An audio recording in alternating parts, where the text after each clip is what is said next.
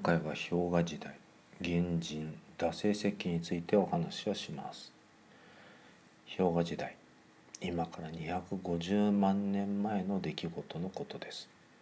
陸地の3分の1が氷で覆われている氷期そして温暖な時期寒氷期が繰り返されていました。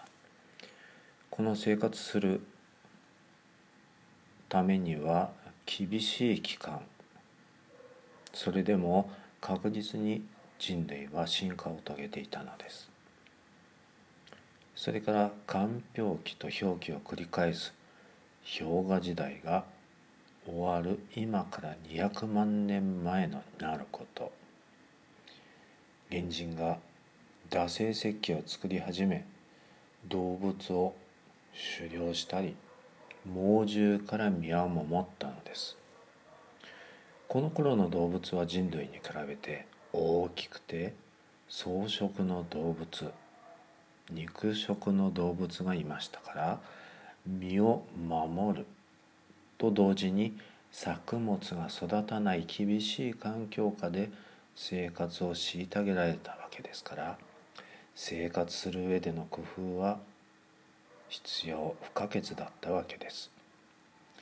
人類は集団生活を好みましたからお互いのコミュニケーションその能力も発達していったのです。その過程で火を使うことを覚えました。火を使うことを覚えると食べ物を料理することができます。味も豊かになることでしょう。また冷蔵庫のような保存するところがなかった時代ですから貯蔵しておくことが困難だったことが想像できますね。少々腐りかけても火を通すことによって食べることが可能になった。ということも考えられると思います。大型動物から身をも身を守るために積極的にコミュニケーションをとるようになりました。言葉が発達したのです。コミュニケーション能力が高まるとお互いの助け合い精神も芽生えるでしょう。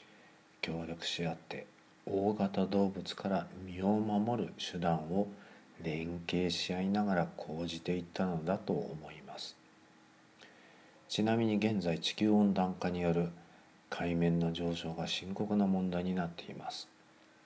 氷河期はどうだったのでしょうか？海面は下がり陸地面積は広がっていたのではないでしょうか？これ本当でしょうか？水の体積の変化は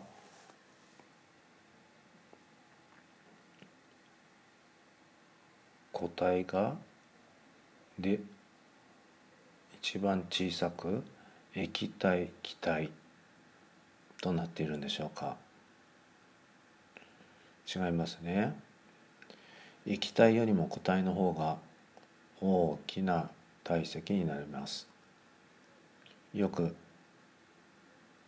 瓶が破裂する缶が破裂する冬によく起こりますね。水道管が破裂して大変だということを覚えていませんか？一番体積が大きいのは気体には間違いないです。でも水の場合固体である氷の方が体積が大きいんです。つまり氷河期は海面が普段より盛り上がっていたはずなんです。水の状態変化による体積の大きさを比べると水よりも氷の方が体積が多いんですよね。ではなぜ地球温暖化が進むと深刻な海面上昇につながるんでしょうか？不思議に思ったことがないですか？